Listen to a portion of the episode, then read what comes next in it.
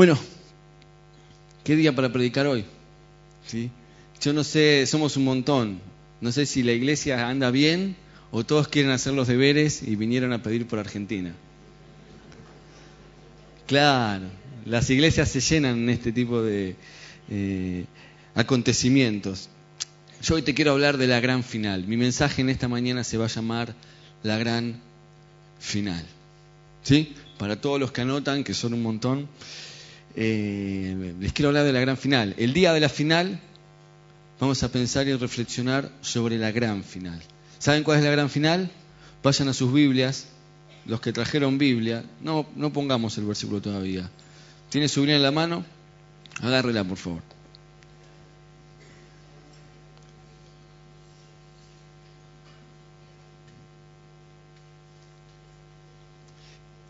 ¿Tiene su Biblia?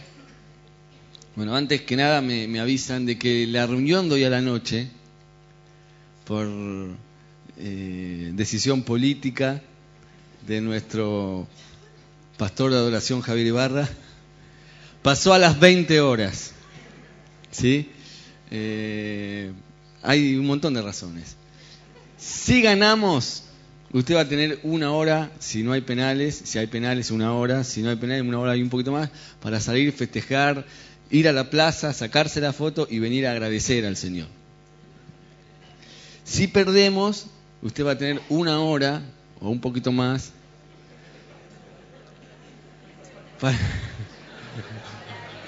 para, abrazar a sus hijos, Pensar que mañana su vida sigue, usted sigue con su misma vida, sus mismas deudas, sus mismos proyectos, su mismo trabajo. Se deprime un poquito y viene a la iglesia a cargar pilas o a, pedirle al Señor el imposible. ¿no? Igual algunos ya estamos hechos.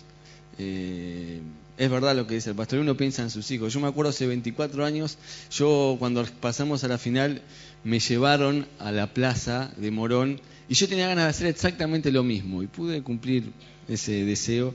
Y el viernes que viene, después de venir al culto el, miércoles pasado, después de venir a la reunión, porque hubo reunión, eh, y vimos el partido, fuimos a festejar con mis hijas y para mí fue como un, círculo pequeño que cerraba.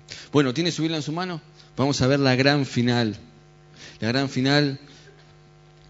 Y busque donde termina su Biblia. Apocalipsis 22, 20. Estamos cerrando esta serie del Código del Campeón, donde aprendimos a enfrentar la derrota, aprendimos la importancia de tener una vida secreta y privada que sostenga nuestra vida en público, aprendimos lo que era el éxito y aprendimos la importancia del factor Dios para hacer imposible, posible lo que es imposible. Y estamos cerrando con la gran final que está en Apocalipsis 22, 20.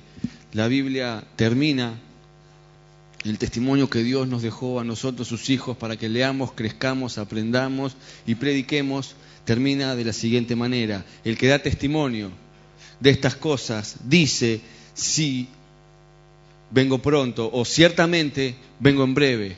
Amén, sea así. Ven, Señor Jesús. Así va a terminar toda esta historia.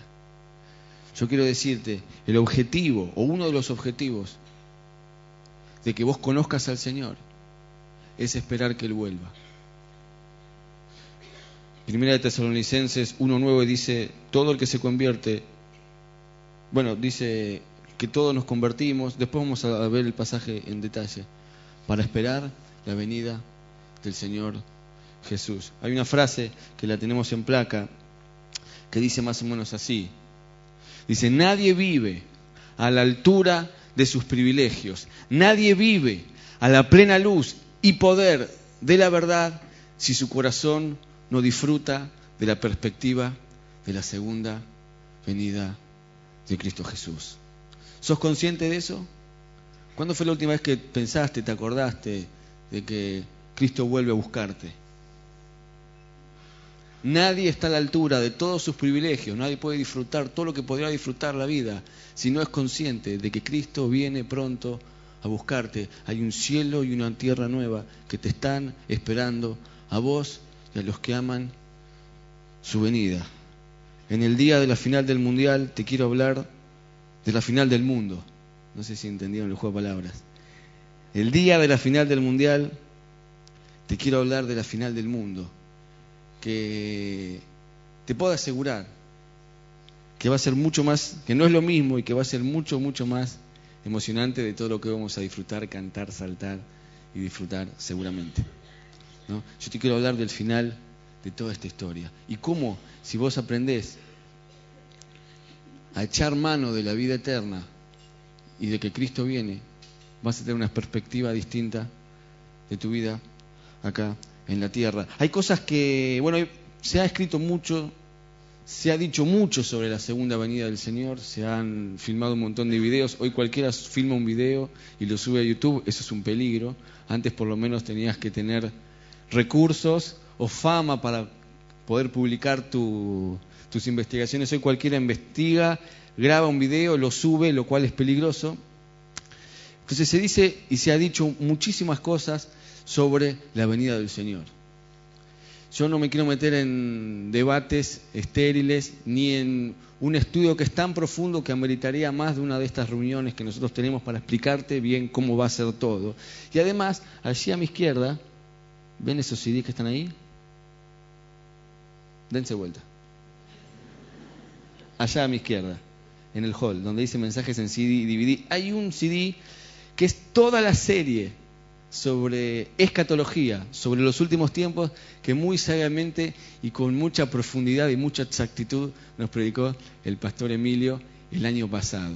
Son como cinco reuniones donde usted va a poder eh, despacharse y tener un paneo general de absolutamente, por lo menos lo más importante sobre la segunda venida del Señor. Yo no quiero eh, repetir ese estudio, aunque les sugiero que puedan comprar esa, esa serie. Eh, ese seminario, porque fue un seminario que se dio los días miércoles, pero quiero que convengamos en algunas cosas que son súper claras y que la mayoría de los teólogos coinciden de que son así. ¿Cómo será la segunda venida del Señor? Próxima placa, por favor, Yara. Número uno, Dice ahí, Jesús habló de ella. En Marcos 13, 26, 27, Jesús mismo se encarga de decir que Él va a venir a buscar a los suyos. En otra parte Jesús dijo, yo voy a prepararles morada en los cielos. Si mi Padre muchas moradas hay, voy ahí a prepararles morada para ustedes. O sea, Jesús mismo habló de su segunda venida. Segundo, nadie sabe el día ni la hora. Nadie lo sabe. Toda la gente que ha querido eh, acertar con un año, con una fecha, eh, no la pegó. Dice claramente, en cuanto al día y la hora, nadie lo sabe, ni siquiera los ángeles en el cielo, ni el Hijo, sino solo el Padre. Por eso estén alertas y vigilen, porque ustedes no saben cuándo llegará ese momento. Por eso todo intento de acertar cuándo será la venida del Señor va en contra del propósito de Dios. Dios no quiere que se sepa. ¿Sí? Tercero, dice, vendrá en la misma forma corporal que se fue. En Hechos 1.11 están los discípulos viendo cómo Jesús se va, se quedan como estupefactos, mira qué frase, qué palabra, mirando el cielo y un ángel baja y les dice, este mismo Jesús, así como se fue, va a volver. En la misma forma corporal en que se fue. Próxima placa. Dice que todo ojo le verá. Apocalipsis 1.7. Todo ojo le verá. Tranquilo, cuando Jesús venga, no te lo vas a perder. Va a ser tan magnífico, tan impactante, tan sobrenatural, tan importante para todo el planeta Tierra, que cuando Él venga, todos los que estén en la Tierra lo van a ver. No cabe duda de eso. Dice 1 Corintios 15, 52, que todos seremos transformados. Dice, en un pestaneo, en un abrir y cerrar, cerrar de ojos, todos seremos transformados, dice, con nuestros cuerpos corruptibles, estos cuerpos que envejecen, que se, que se estiran, por más que la ciencia haga lo que hace, este, este cuerpo, por así decir, eh, corruptible, pecaminoso, va a ser transformado por otro cuerpo glorificado. Y por último, dice que todo el mundo, absolutamente todos, sus hijos y hasta los que no son sus hijos, se arrodillarán delante de Él y le darán gloria y honra. Eso está en Filipenses 2, del 5 al 11 y en un montón de otras citas más que están en ese CD, está allá a mi izquierda. Esto es más o menos lo que creemos nosotros y en lo que prácticamente hay consenso. Ahora, sobre todo esto hay tres posturas. Hay gente que piensa o que pensó desde que Jesús se fue al cielo de que la venida estaba cerca. ¿No? Eh, yo no me voy a olvidar más cuando un pastor acá eh, no, no, sé, no, no fue acá, pero un pastor vino y nos dio un seminario de escatología, no era Emilio, no es SCD, y nos dijo, miren, el Señor va a venir, va a pasar esto, esto, esto, y para mí no falta más de cuatro o cinco años, y nosotros tenemos 16 o 17. Entonces entramos a sacar cuenta, cuatro años, en cuatro años tenemos que encontrar una chica que nos guste, ponernos de novio, que nos vaya bien, casarnos y Y por suerte pasaron más de cuatro años. Dice la Biblia que Pablo le tiene que escribir a los tesalonicenses que ellos pensaban que la venida era ya, que ya venía. Entonces, ¿qué hacían? No trabajaban. Acá tenemos muchos tesalonicenses. La Biblia dice, el que no trabaja, que no coma. Pero claro, había una sensación de, bueno, el Señor viene para qué trabajar, el Señor viene para qué construir una casa, estás construyendo tu casa, ¿para qué? Si el Señor viene ahora te va a dar una mejor. No, vos estás construyendo, Maribel. Está en crisis, Maribel, me contó. Oren por ella. llena de albaniles en la casa, arena, cemento. Eh, ¿Para qué, Maribel? Si el Señor te va a dar una mansión en No, mentira, mentira, mentira. Entonces esa sensación, el Señor viene pronto, no, no hagamos más nada, no estudiemos, no trabajemos. Muchas iglesias han enseñado eso y muchos no han estudiado o han tenido que estudiar de grandes porque el Señor viene. Está claro, sí, el Señor viene, pero también nos dejó, ahora vamos a ver un ratito, trabajo para hacer acá en la tierra. Entonces, esta postura trajo sus problemas. Después había otra postura, que son los que ni toman en cuenta que el Señor va a venir. Entonces, como siempre le dijeron, el Señor viene, el Señor viene, el Señor viene, y todavía no vino, creen que no van a venir más. Dice, esta posición es el resultado de la anterior. La paciencia se agota fácilmente cuando no se recibe lo deseado en el tiempo fijado. Los que especularon en una venida cercana se impacientaron cuando ésta no se cumplió. Quizás nos pasó a alguno de nosotros. Nos convertimos y tenemos esa esperanza de que el Señor venía pronto. Les predicábamos a todos, trabajábamos a full para el Señor y de alguna manera nos dimos cuenta que no era que venía al otro día ni a los cuatro años como yo pensé.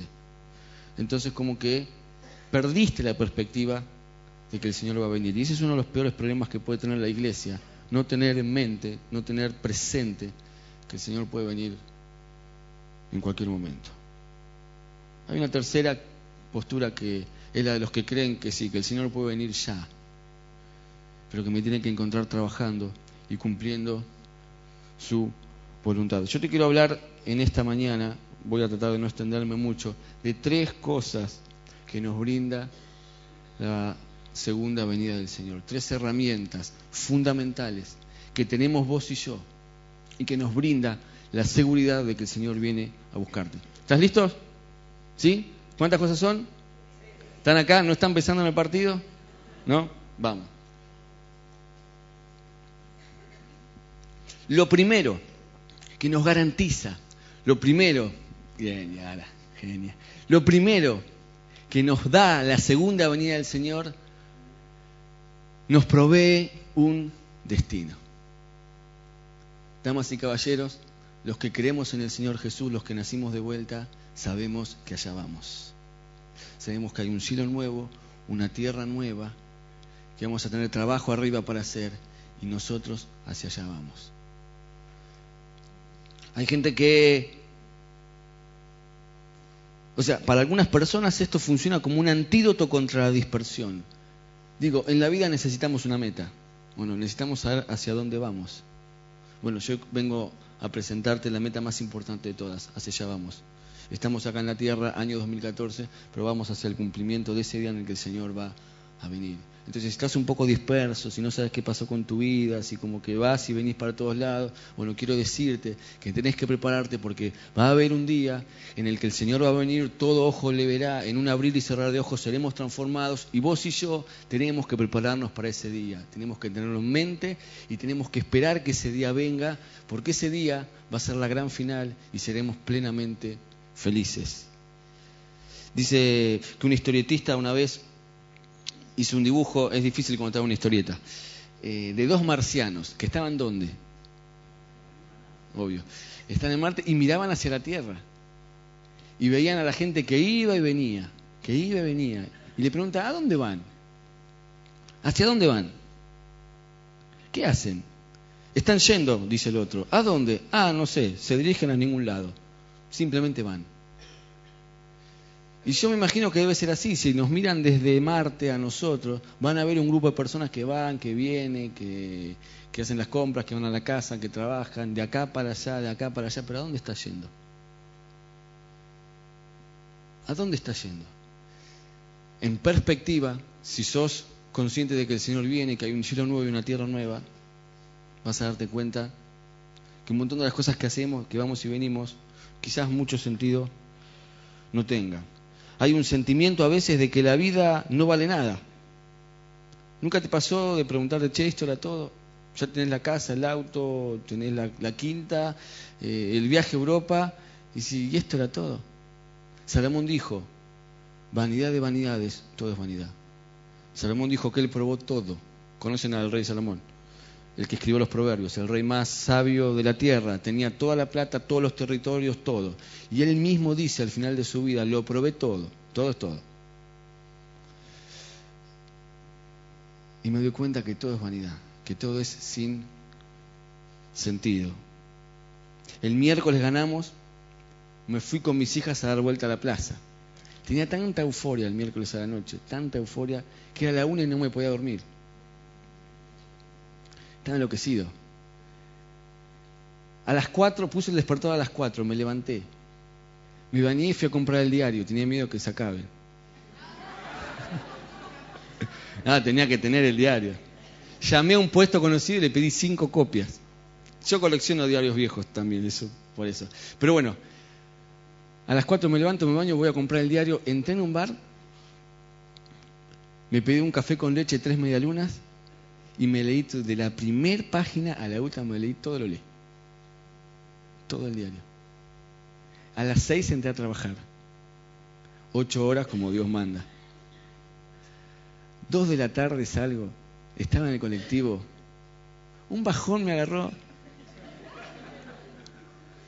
Claro, cuando se acaba la euforia, empezás a dimensionar las cosas. Y ahí me acordé de todo me corrí el resto de mi vida.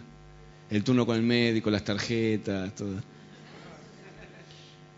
Y a veces, y yo dije, bueno, sí, ahora viene la final, que está buenísimo, y seguramente ganaremos. Pero dentro de cuatro años va a haber otro mundial. Y va a haber otra final. Y no nos va a haber alcanzado con ganar esta. Ganamos, ¿no? Sí. Anacondia dice que soñó que ganábamos. Ah.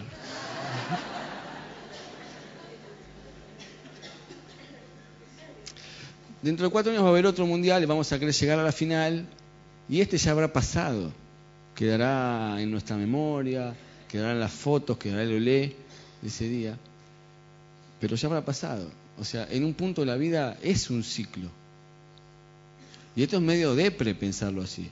Yo tengo un amigo medio eh, que él dice, no, yo tengo un sentido muy pesimista de la vida. Esos son mis amigos dice, no, porque él dice, mira, una persona joven después crece, se hace viejo, se enferma, se muere. Digo, bueno, pará, digo, tenés 36, le dije. Te falta un montón, le digo. Pero de alguna manera nos va pasando que a veces nos damos cuenta y nos preguntamos, ¿esto es todo? Entonces sabemos que nuestra vida, los hijos de Dios, lo leo textual, sabemos que nuestra vida no acaba en el vacío y este es el mensaje que los cristianos debemos proclamar al mundo sin descanso. Frente a la propaganda de la desesperación que parece haberse convertido en estandarte de nuestra época, una desesperación que a la postre nace del sentimiento de que la vida no vale nada, más allá de ciertas ventajas materiales y del disfrute de unos placeres perecederos. Los que amamos a Dios sabemos que nuestra vida no termina en el vacío. Y, si estás medio depresivo, si estás por ahí diciendo, bueno, esto era todo, si no le encontrás mucho sentido a tu vida, te quiero decir que hay un día de tu vida que vos lo vas a ver, que Él va a venir, todo ojo le verá, seremos transformados y nos iremos con Él a un cielo nuevo y una tierra nueva. Eso te tiene que llenar de esperanza. Primera de Tesalonicenses 4:13 dice, no se entristezcan como los hombres sin esperanza. Hay una tristeza que aparece bajo la forma de pesimismo, desilusión. Nos envuelve como si una mortaja nos estuviera revistiendo y esto ocurre cuando no disfrutamos con entusiasmo la propia existencia, no podemos reír al menos una vez al día, no podemos entrar en comunión con los que nos rodean, no podemos alegrarnos por la verdad, por el amor, porque nos encerramos en nosotros mismos, en nuestra propia realidad. ¿Te aburrió esta vida? ¿Te aburre esta vida? Ánimo, viene una mucho mejor. Ánimo, viene una mucho mejor. Como dice el pastor Leo, para los que conocemos al Señor, lo más parecido al infierno es esta tierra. Así que imagínate lo que nos espera. Pero guarda, para los que no lo conocen, esta tierra es lo más parecido al cielo. Porque lo que viene no es para nada bueno. Entonces, número uno, entonces, su segunda venida nos provee una seguridad o la seguridad de un destino. Hacia allá vamos, gente. Todo lo que te falta va a ser completo en aquel día. ¿Sí? Así que si no tenés metas por delante, acá tenés la gran meta, la gran final, esperar el día que Él venga. Número dos, su segunda venida nos brinda un refugio. Busquen por favor Hebreos 6, capítulo 6, versículo 13. Son varios versículos, pero vamos a tratar de desgranarlos rápidamente. Hebreos 6, 13 en la NBI dice más o menos así. Dice, cuando Dios hizo su promesa a Abraham, sabemos quién es Abraham. De él vienen los judíos y hasta de él vienen los musulmanes. Cuando Dios hizo su promesa a Abraham, como no tenía nadie superior por quien jurar, ¿qué hizo? Juró por sí mismo. Y dijo, te aseguro que te bendeciré y te daré muchos descendientes, versículo 15. Y así, después de esperar con paciencia, Abraham recibió lo que se había prometido. Así como cuando vos vas a once y ves un montón de hijos de Abraham, en once y en un montón de lugares, y acá también debe haber descendientes de Abraham. Y así como Dios le prometió que iba a darle un pueblo, que se iba a multiplicar y que iba a llenar toda la tierra y llegó hasta la punta del planiferio que somos nosotros, porque somos Argentina no es el centro, estamos abajo de todo, nadie pasa por Argentina por algún lugar. De la misma forma que Él le cumplió la promesa a Abraham, sabemos que nos va a cumplir esta promesa a nosotros. Y a nosotros nos toca esperar con paciencia que todo esto que te dije y que te ahora voy a decir es absoluta verdad. Versículo 16. Los seres humanos juran por alguien superior a ellos mismos y el juramento al confirmar lo que se ha dicho pone punto final a toda discusión. Dios juró por sí mismo, listo, no hay discusión, eso se va a dar. Versículo 17. Por eso, queriendo demostrar claramente a los herederos de la promesa que su propósito es inmutable, o sea, esto que Jesús prometió es así y no hay vuelta que darle. La confirmó con un juramento, versículo 18.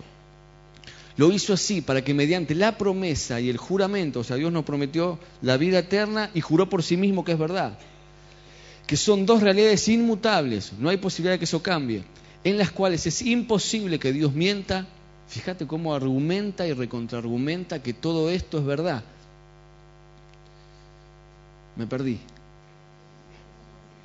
tengamos un estímulo poderoso los que buscando refugio nos aferramos a la esperanza que está delante de nosotros. Lo que está diciendo en otras palabras es que los que estamos buscando refugio nos aferramos a esta esperanza y recibimos estímulo. ¿Estás necesitando refugio en estos días? Más allá de que hoy vamos a necesitar refugio a las 4 de la tarde. Leí por ahí que los penales son una de las causas más eh, importantes de consulta al cardiólogo. Así que guarda, por favor, si alguno tiene algún problema. Pero saliendo de esta final y de este chascarrillo, ¿estás necesitando refugio por algo que te está pasando? Te toca a vos y me toca a mí aferrarme a esta esperanza y me promete el Señor que voy a recibir estímulo. ¿Qué es estímulo? Un empujoncito. Como cuando hay que, tiene que arrancar el estímulo para seguir adelante. Y dice el versículo 19, tenemos como firme y segura ancla del alma una esperanza que penetra detrás de la cortina del santuario y llega hasta donde Jesús llegó. Lo que está diciendo es, esta esperanza es el firme... Poneme de vuelta al 19, gracias. Es el, es el firme, pero dice una cosa más. Y segura, ahí está, ancla del alma. ¿Viste cuando decís, el alma se me fue al piso? Bueno, si te aferras a la esperanza de que el Señor viene, se va a poder mover cualquier cosa, pero tu alma va a estar firmemente anclada a la esperanza de que el Señor viene. Quiero decirte algo, somos muy hábiles. Si se durmieron hasta ahora, ahora abran los ojos. Somos muy hábiles, los seres humanos y los argentinos, para manejar nuestro pasado. Porque sabemos manejarlo muy bien, sabemos cómo traerlo para recriminar, pasar factura, manipular, a veces para, para, eh, para tener ánimo. Yo les contaba la semana pasada que cuando tuve que rendir el último final de la facultad necesité ir a la casa de mis viejos para lo que en psicología se llama regresión, para tomar fuerza. No sé si hay un psicólogo por acá, está bien, ¿no? Tomás, vas a un paso anterior para tomar fuerza para ir al paso que viene. Entonces, somos muy hábiles para usar nuestro pasado, pero dudo que seamos igualmente de hábiles para usar nuestro futuro. ¿Sí? ¿Se entendió? Somos muy hábiles para usar nuestro pasado, pero dudo que seamos igualmente de hábiles para usar nuestro futuro, para traerlo al presente, encontrar refugio y estímulo. Jesús dice que, dice la Biblia que Jesús, por el gozo puesto delante de él, sufrió la cruz y menospreció el oprobio.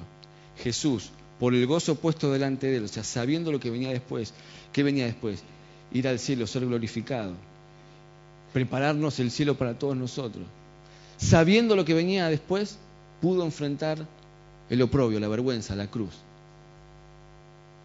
Y yo te pregunto, vos, sabiendo lo que viene después, la vida eterna, su segunda venida, que vamos a ser reyes y sacerdotes, que vamos a tener un cuerpo glorificado y un montón de cosas que por ahí después te cuente, la pregunta es, teniendo adelante tuyo todo eso, ¿podrás sufrir la cruz que te toque llevar hoy? ¿Podrás hacerlo? ¿Podrás hacerte echar mano de tu futuro para vivir tu presente? Esto no tiene que ver con evadir el presente. Hay gente que se evade, hay gente que es irresponsable. Y por muchos años la religión prometió a los pueblos que bueno, que no importa que sean pobres, lo importante es que en el cielo van a ser ricos y acá en la tierra vivían mal. Quiero decirte que Jesús dijo, el reino de los cielos se ha acercado, el reino de los cielos ya empezó y tu función y la mía es extenderlo y para eso tenemos que trabajar, tenemos que prosperar, tenemos que predicar y hay mucho para hacer. Insisto, no estamos evadiendo la realidad, lo, lo dice muy bien el pastor Leo, el Evangelio no es un poder para evadir la realidad, es un medio para cambiarla. Entonces, no es que vamos a pensar en la vida eterna y olvidarnos de de nuestro trabajo, pero podremos, por el gozo puesto delante de nosotros, sufrir la cruz que nos toca vivir ahora y encontrar refugio. Por eso te animo a que traigas el futuro a tu presente. Nos va a dar refugio incluso a nuestro pasado, un refugio de nuestro pasado, perdón. Me acuerdo año noventa y pico, cancha de huracán, yo soy de boca. Estaba Marcos Huy predicando y él dijo una frase que se me grabó para toda la vida. Dice, cuando el diablo te recuerde su tu pasado, estoy medio mal con los pronombres, cuando el diablo te recuerda tu pasado, vos recordale su futuro. ¿Cuál es su futuro? Apocalipsis 20:10. Dice que el diablo que los atormentaba fue lanzado en el lago de fuego y azufre, donde están la bestia y el falso profeta, y donde será el lloro y el crujir de dientes por los siglos de los siglos. Amén. Algo así dice. Y el diablo que los atormentaba fue lanzado en el lago de fuego y azufre y serán atormentados día y noche por los siglos de los siglos. Amén. Ahí me acordé. Cuando el diablo te recuerda tu pasado, vos recordás su futuro. ¿Me entendés? O sea, traes el futuro para vivir el presente. Y a veces para librarte de tu pasado. Cuando el diablo, el diablo, la carne o, tu, o el sistema del mundo te quiere hacer sentir culpable por, algo, culpable por algo que Dios ya pagó, que Jesús ya pagó, por algo que vos resolviste, bueno, vos recordar el futuro de ellos. Nos da refugio ante la muerte. Quiero decirles, la venida del Señor es tan real o más aún que el concepto que vos y yo tenemos sobre la muerte. Quiero decirte que la vida eterna ya empezó. No es que cuando Él venga vas a tener vida eterna si naciste de nuevo, si tenés el Espíritu Santo, si fuiste adoptado como hijo, vos ya sos un ser eterno. La vida, no sé si alguna vez lo pensaste así, la vida eterna para vos y para mí ya empezó. No vas a morir más.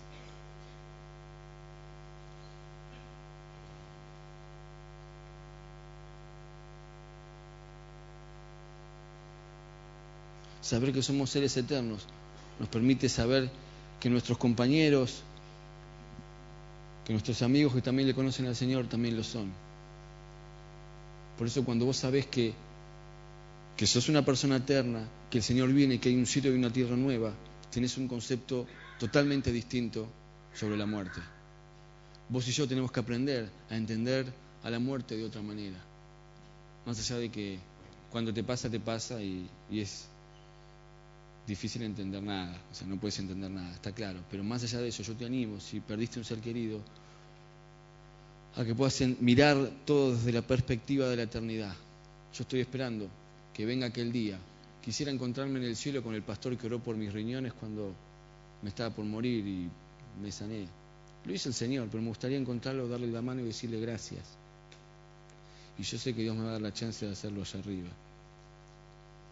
Me gustaría encontrarme a la persona que le predicó a mi familia, a mi mamá, y darle un abrazo y decirle gracias. Y sé que lo voy a poder hacer. Encontraremos a mucha gente que hemos perdido en esta vida. Y te lo digo para que dejes o que empieces a dejar de llorarlo y empieces a desear el día en que el Señor venga, porque en el día que el Señor venga, además de que lo va a ver todo ojo, además de que tu cuerpo va a ser transformado, además que va a haber cielo nuevo y tierra nueva, vas a encontrar allá arriba un montón de gente que perdiste. Seguramente nos encontremos nosotros. Si me ven, salúdenme. Yo soy distraído, capaz que ni los veo. Pero no cabe duda que nosotros vivimos siempre esperando no la muerte, sino, aunque esta puede venir en cualquier momento, sino la gloriosa venida del Señor Jesús, porque la expectativa de la resurrección en la venida del Señor sobrepuja desde ya, de manera satisfactoria, toda frustración o decepción ante la muerte. ¿Sí? Hoy a la noche, o sea, nos da refugio del pasado, nos da refugio de la muerte, nos da refugio del sufrimiento. Hay veces que te dan ganas de decir, Señor, terminemos con esto, vení pronto, esto ya no lo aguanto más. Hoy me pasó que me acuesto, me acosté como a las 2 de la mañana, orando por el mensaje. Y, tuve como cuatro pesadillas seguidas. Rarísimo. Va, pesadilla. Una, sueño que mi mejor amigo cerró un ciclomotor. Esto no lo graben, por favor. Fue un amigo que no veo hace un montón de tiempo. Y que yo lo veo. Y que yo lo veo y ya cuando lo ves sos cómplice. Y yo no sabía si delatarlo o no. ¿Qué hubieran hecho ustedes? Está bien, no me contesten. Y me desperté como turbado. Dije, uh, qué bueno que era un sueño. Pero diciendo, Señor, basta. En, el mismo sueño se decía, porque estaba como eh, metido en el mensaje, es raro. Un psicoanalista, por favor. El niño decía, Señor, no aguanto más esto, por favor, vení pronto, que se termine esto, decía. Porque claro, no sabía cómo enfrentar esa, situación que era terrible. Y así me pasó como tres o cuatro episodios más, dos me lo olvidé por suerte y, y otro también era algo horrible. Pero la perspectiva de saber que el Señor viene es extraordinaria. No hay mal que dure 100 años, dice el dicho. Bueno, no hay sufrimiento que sea eterno. Dice Apocalipsis 21:4, Él les enjugará las lágrimas de los ojos. Ya no habrá muerte, ni llanto, ni lamento, ni dolor, porque las primeras cosas pasaron y han dejado de existir. Dios venció al pecado y a la muerte. La batalla decisiva se ha ganado en la cruz y solo se espera la terminación de la guerra y la proclamación del gran día de victoria. Hay una película que me gusta mucho a mí,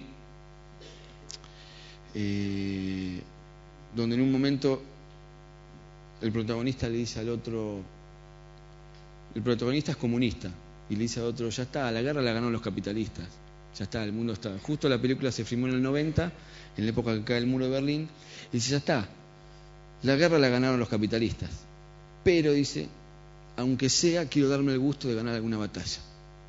¿Sí? ¿No te pasó de, pensar más o menos lo mismo? Ya está, esto está perdido. Aunque sea, me llevo. Perdimos el partido, bueno, no importa, aunque sea, me llevo puesto alguno, lo lesiono, ya está. Claro.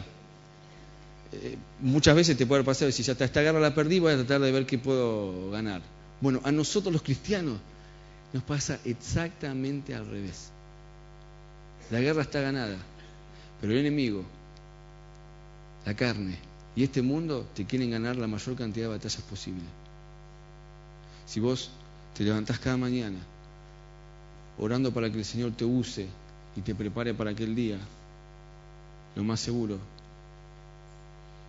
es que en esta guerra que ya está ganada, vos dejes de perder las batallas que perdés todos los meses, vamos a decir. ¿Sí? Número uno, entonces, me da un horizonte, me da una meta final, la venida del Señor. Número dos, me da refugio. Número tres, y con esto termino, y prepárense los músicos.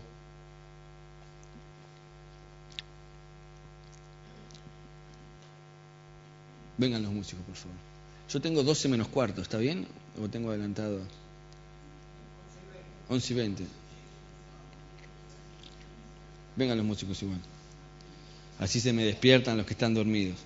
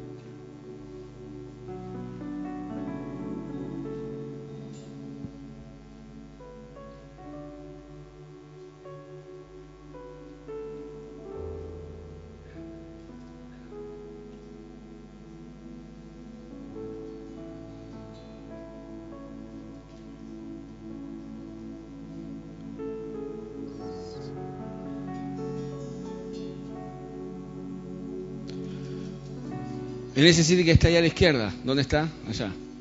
Y que lo vale dos mangos, no vale nada. Y que el pastor Emilio explicó con detalle. Dice un montón de cosas de cómo va a ser nuestra vida allá. Y dice, te lo digo rápido porque no hay tiempo. Y no quiero tampoco entrar a fundamentar cada una de las cosas. Por ejemplo, a Dios le encanta anticiparse. Ustedes saben que Dios profetizó la llegada del auto y del avión. ¿Sabían eso? ¿Dónde está? No lo sabían entonces. A la noche les vamos a contar de dónde está. Pero hay un versículo que habla exactamente del auto y del avión. Los jóvenes ya lo saben porque me... Del auto, ¿es verdad o no? Del auto y del avión. Está profetizado y es que a Dios le encanta anticiparnos lo que viene. Entonces, así, un salpicré Tendremos cuerpos perfectos, nos reconoceremos.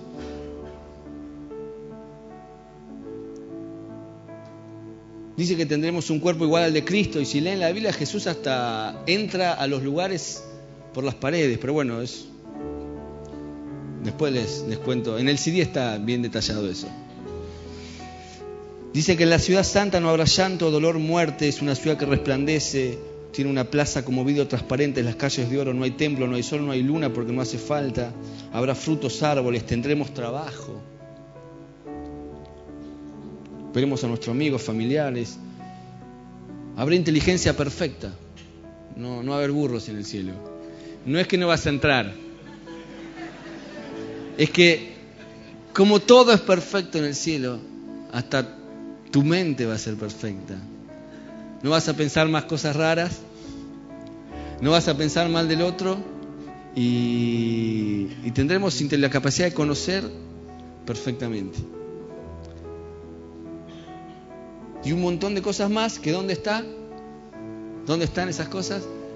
En el CD del pastor Emilio. Que es el que más sabe de estas cosas. No me voy a poner yo a aplicar.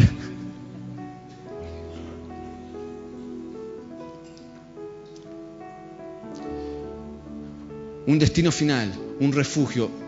Y quizás lo más importante para hacer acá en la tierra nos da trabajo. La venida del Señor nos da trabajo. Uh, dice. Hechos 1.11, cuando Jesús subió al cielo, dice, ¿qué hacen mirando al cielo? Este Jesús que los dejó para subir al cielo volverá como lo habéis visto marcharse. Y dice que los claro, estaban mirando cómo Jesús se iba y el ángel baja y le dice, ¿qué hacen mirando? Vayan, hagan lo que tienen que hacer. Entonces los tipos fueron, se encerraron en una pieza, oraron y cayó el Pentecostés. Y Pedro salió y predicó, se convirtieron en tres mil o cinco mil. Y, el Espíritu Santo se derramó entre todos y después se convirtieron en otros cinco mil o otros dos mil y llegaron a ser cinco mil. Lejos de ser una evasión, la venida del Señor nos tiene que llevar a trabajar para aquel día. Nos da trabajo, número uno o punto número A, nos da el trabajo de la integridad. Dice Primera de Tesalonicenses 1, 9, 10. Dice, Pablo les habla a los tesalonicenses y dice que ellos son conocidos por cómo se convirtieron a Dios. Primera de Tesalonicenses 1, 9, 10. De cómo se convirtieron a Dios, dejando los ídolos para servir al Dios vivo y verdadero y esperar del cielo a Jesús, su Hijo, a quien resucitó, que nos librará del castigo venidero. Este versículo dice dos o tres cosas. Número uno, que cuando la gente conoció al Señor, lo primero que hizo fue empezar a dejar sus ídolos. ¿Para qué? Para servir al Señor y esperar el día en que Él venga. Nuestro primer trabajo es dejar los ídolos, dejar todo lo que no tiene que ver con Dios, para prepararnos, para servir al Señor y esperar ese día. ¿Viste cuando vas a tener un 15 o un casamiento? o cuando las mujeres están por casar, que empiezan a comer menos y se empiezan a cuidar. ¿Por qué? Pues están preparando para que el vestido entre, para que... La típica, estás más flaco, te estás cuidando, ¿no? Y yo te hago una pregunta, el Señor viene, vas a tener un vestido que es espectacular, blanco, dice, las bodas del Cordero, Apocalipsis 19. La pregunta es, ¿te estás cuidando? Nuestro primer trabajo tiene que ver con la santificación, con nuestra integridad, con nuestra vida secreta, nuestra vida privada con el Señor. Dice 1 Juan 3:3, todo el que tiene esta esperanza puesta en Él se purifica así como Él es puro. Entonces, punto A, digamos, tu primer trabajo es purificarte, prepararte para aquel día. ¿Te estás cuidando? ¿Te están cosiendo arriba el vestido que es blanco, de lino, ¿te estás cuidando? No estoy hablando de tu físico, estoy hablando de tu corazón. Número dos, tu segundo trabajo es trabajar para los demás. Es el trabajo de la compasión. ¿Cuántas veces escucharon eso de tuve hambre y me diste de comer? Tuve sed y me diste de beber? Estuve preso y me visitaste. ¿Conocen esa parte de la Biblia? ¿Saben en qué contexto está escrito? está escrito en el mismo pasaje en el que Jesús cuenta cómo va a ser su venida. Por lo tanto, los que vamos a cocinar y llevamos comida y estamos juntando cosas para la campaña contra el frío, tenemos un motivo más para hacer todo eso, que es preparar a esta gente para el día en que el Señor venga. Es amarlos como Él los ama, alimentarlos como Él nos alimenta a nosotros.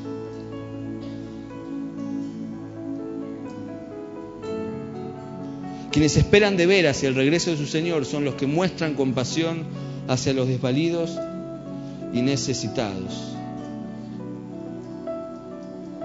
Les conté la semana pasada, un tipo una vez dijo a otro, cuando vaya al cielo, Dios me va a escuchar, le voy a hacer muchas preguntas. Yo le quiero preguntar por qué hay tanta hambre en la tierra, por qué hay tanto sufrimiento. Y el otro, un poquito más sabio, un poco más inteligente, le dijo, mira, yo por las dudas no le pregunto eso. Tengo miedo que Él me responda a mí con la misma pregunta. Y me pregunte a mí por qué hay tanta hambre, por qué hay tanta injusticia, por qué hay tanta pobreza. Solo el que pierde su vida, solo el que vive con, para y por el otro, está vivo. Somos seres para los otros y como una planta pierde vida cuando deja de recibir agua en sus raíces, así también nosotros perdemos vida cuando nos desprendemos de nuestra relación con los demás. Solamente cuando se vive para los otros, verdaderamente se vive. Por último, tu último trabajo, mi último trabajo. Dije primero tu integridad, segundo los necesitados, tercero predicar la palabra. Predicar la palabra. Segunda de Pedro 3:9 dice, el Señor, busquémoslo si podemos. Segunda de Pedro 3:9. El Señor no tarda en cumplir su promesa, según algunos entienden por tardanza. Más bien, más bien, Él tiene paciencia con ustedes porque no quiere que nadie perezca, sino que todos se arrepientan. Una de las razones por las cuales el Señor no vino es porque hay mucha gente que le tiene que conocer. Y te quiero dar una noticia. ¿Sabes quién le va a predicar? ¿Algunos de esos que no le conocen y que todavía no se arrepintieron? Adivinaste, vos.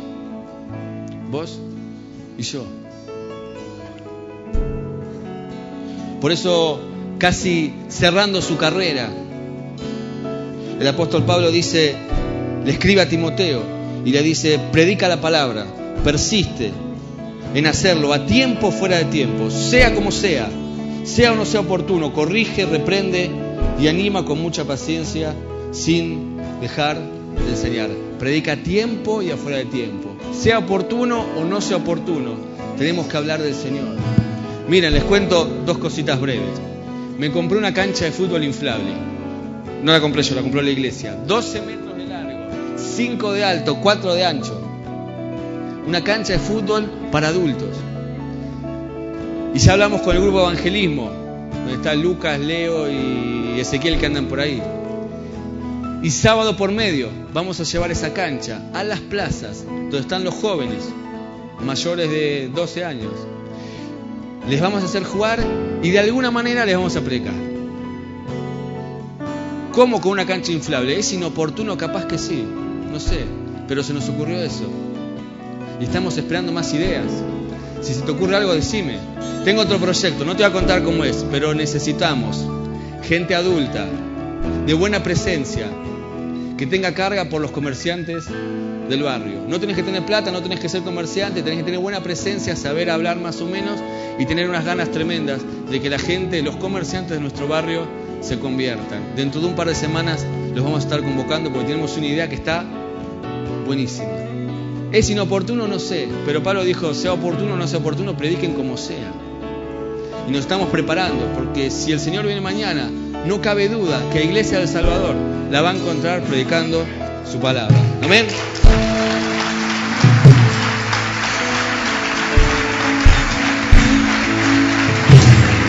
Pongámonos de pie.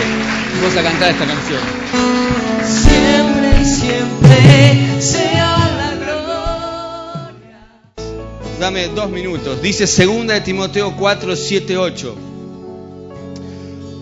Porque tenemos trabajo, es verdad. Tenemos trabajo para con nosotros, para con los demás. Pero tenemos premio también. ¿Escuchaste hablar del juicio final? Para los que amamos al Señor, para los que conocimos al Señor.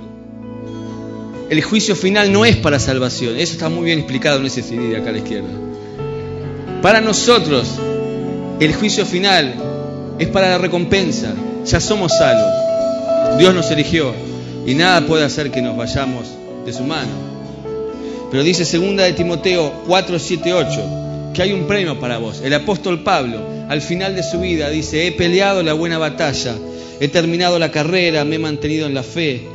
Por lo demás, me espera la corona de justicia que el Señor, el juez justo, me otorgará en aquel día, y no solo a mí, sino también a todos los que con amor hayan esperado su venida. A todos los que aman su venida, dice la reina Valera. La pregunta es, ¿amás la venida del Señor? ¿Estás deseando que Él venga? Si es así, entonces hay una corona que te está esperando para recompensar todo lo que vos hiciste, todo lo bueno de tu trabajo, todo lo que tiene que ver con tu integridad, todo lo que tiene que ver con ayudar al necesitado, toda la gente a la cual le predicaste. Entonces, de esto se trata de la vida. Vivir la vida, acabar la carrera, recibir una recompensa. De esto se trata. Había un pastor que siempre contaba que cuando se deprimía iba a la tumba de un viejo pastor conocido. ¿Saben lo que decía la lápida de ese pastor? Había escrito una pregunta. La pregunta decía, ¿cómo va la carrera, portador de la antorcha? ¿Cómo va la carrera? ¿Cómo va tu carrera? ¿Cómo va? ¿Cómo va? ¿Cómo va tu carrera? Vos tenés la antorcha que nos dejó Pedro, que nos dejó Pablo, que nos dejó Lutero. Esa antorcha la tenemos vos y yo. ¿Cómo va la carrera?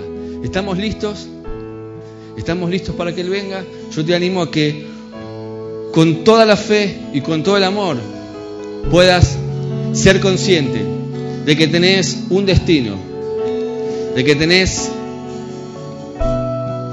un refugio y fundamentalmente que tenés un trabajo. Amén. Quiero hacer una última oración. Si hay alguien acá que no conoce al Señor, si hay alguien que no está seguro o convencido de que Jesús viva en su corazón y quiere amarle, quiere conocerle y quiere asegurarse que tiene la vida eterna, yo les pido a todos que cerremos nuestros ojos. Yo quiero presentarte y decirte, hay un Dios que te ama y que te eligió. Y depende de vos que hoy decidas seguirle y empezar a trabajar para el día que Él venga. Todos acá conocemos al Señor. Te animo a que repitas esta oración para asegurarte que sos salvo. Señor Jesús, yo te pido que entres a mi vida. Yo te pido que tu Espíritu Santo me dé otra oportunidad. Yo te pido que sanes mi corazón y que escribas mi nombre en el cielo, en el libro de la vida. Quiero ser tu hijo y te quiero seguir. En tu nombre, amén y amén. Todos por favor un minuto más con los ojos cerrados. Quiero saber, ¿alguien oró de esta manera? Levanta tu mano, por favor. Te quiero dar un obsequio. ¿Alguien oró así? Levanta tu mano. Dios te bendiga. ¿Alguien más? ¿Alguien oró de esta manera? ¿Alguien quiere asegurarse la eternidad en Cristo? ¿Alguien quiere decidir seguir al Señor? Levanta tu mano, por favor. Dios te bendiga. Se van a acercar, te van a dar un sobre y yo te pido encarecidamente que lo llenes con tus datos y que dejes. Y esta tarjeta, si la puedas acercar, no está el buzón ahí.